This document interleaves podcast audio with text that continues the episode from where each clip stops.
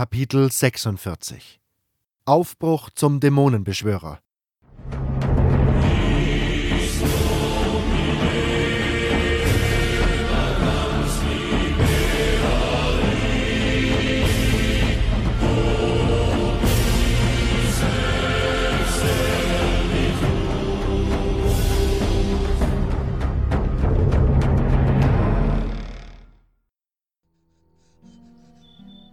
Am nächsten Morgen stellte ich fest, dass Gorn zurückgekehrt war und mit ihm waren Diego und Milton gekommen.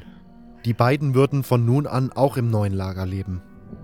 Milton zog auf der Ebene der Wassermagier ein. Sie hatten ihn mit einer Ausnahme freundlich willkommen geheißen und ihn bei sich aufgenommen. Für Milton war das Leben bei den Wassermagiern eine klare Verbesserung gegenüber seiner vorherigen. Nun würde er nicht mehr herumgeschubst werden und musste keine Arbeiten mehr verrichten. Er konnte tun und lassen, was er wollte und hatte freien Zugang zur Bibliothek der Wassermagier. Der einzige Nachteil war für ihn, dass die Wassermagier, die sich der alten Magie bedienten, keine Zutaten und Rezepte zur Herstellung von Runen besaßen, weshalb er sich vorerst mit seinen vorhandenen Runen begnügen musste. Doch das störte ihn momentan nicht. Er war ganz hin und weg und verschlang mit seinem Wissensdurst alles, was die kleine Bibliothek der Wassermagier hergab. Diego hatte dank seiner Beziehungen sofort eine Hütte gefunden. Er wurde im Lager von allen respektiert und geachtet, und nicht wenige hier standen in seiner Schuld. Einer der Gruppierungen schloss er sich jedoch vorerst nicht an. Er hatte Lee für den Krieg seine Dienste als Späher angeboten. Weiterhin wollte er sich darum kümmern, Kontakt mit Velaya zu halten. Ich verbrachte den Morgen mit meinen Freunden, machte mich dann jedoch auf den Weg. Heute war es soweit. Ich würde Xardas aufsuchen. Ich hatte mich ausgerüstet und hatte mir von Diego den Weg beschreiben lassen. Der Jäger kannte die Kolonie wie seine Westentasche, selbst das Orkgebiet.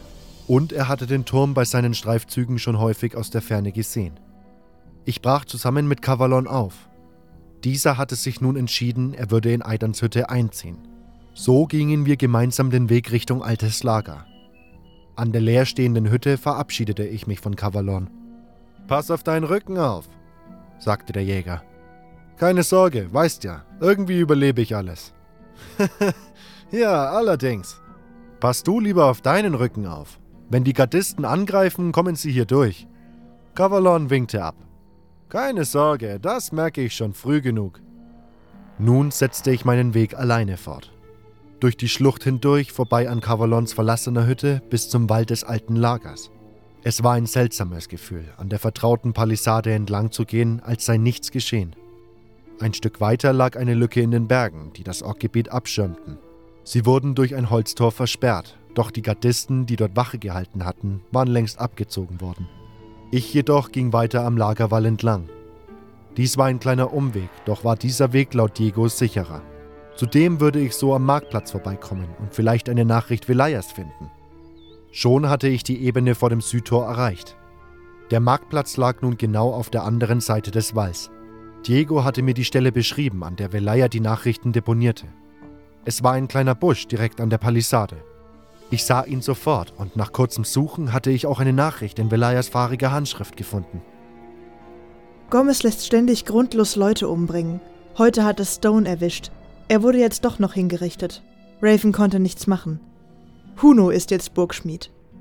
In vier Tagen sollen die Gardisten an der Mine ausgetauscht und der erste Erztransport ins alte Lager gebracht werden.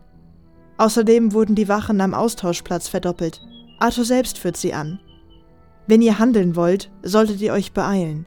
Gomez geht vermutlich bald in die Offensive. Ich drückte mir den Zettel an die Brust.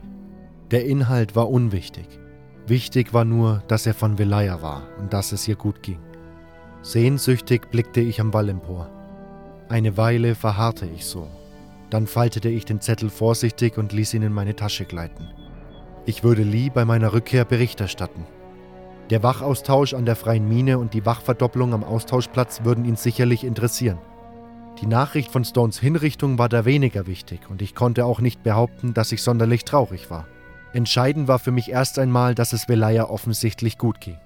Es stimmte schon, es gab keinen besseren für diese Aufgabe und ich wusste auch, dass sie auf sich aufpassen konnte. Dennoch machte ich mir Sorgen um sie. Ich hätte ihr gerne von meinem Auftrag berichtet, doch weder hatte ich etwas zum Schreiben da, noch etwas, um die Nachricht hochzuschießen. Meine Armbrust hatte ich im neuen Lager verkauft, da ich ohnehin nicht mit ihr umgehen konnte. Und da ich auch mit dem Bogen nicht gerade ein Meisterschütze war und mich voll und ganz auf mein Schwert verließ, hatte ich es vorgezogen, mein Erz zu sparen. Ich setzte meinen Weg also fort, ohne Velaya eine Nachricht zu schicken. Diego hatte mir empfohlen, das Orkgebiet durch die Schlucht zu betreten, die zwischen dem höchsten Berg der Kolonie und der Klippe, unter der ich Neck gefunden hatte, hindurchführte. Ich schlich mich also vorsichtig am noch immer verschlossenen Südtor vorbei, passierte das Holztor, das die Schlucht versperrte. Die Wachen waren auch hier abgezogen worden und betrat die Schlucht und damit das Orkgebiet. Die breite, unebene Schlucht führte durch die Berge hindurch und mündete in ein grasbewachsenes Hügelland, das nach Westen hin in eine karge Ebene überging.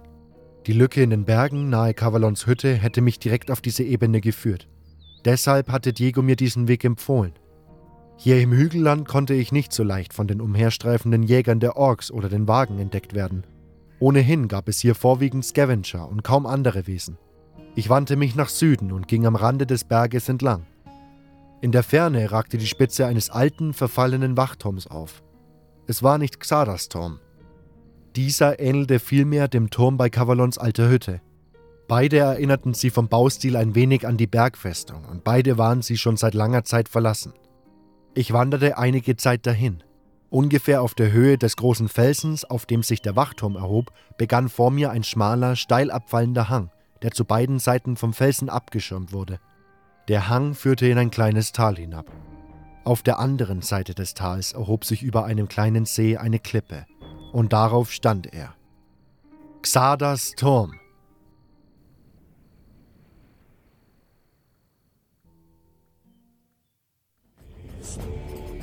Das war Kapitel 46. Aufbruch zum Dämonenbeschwörer.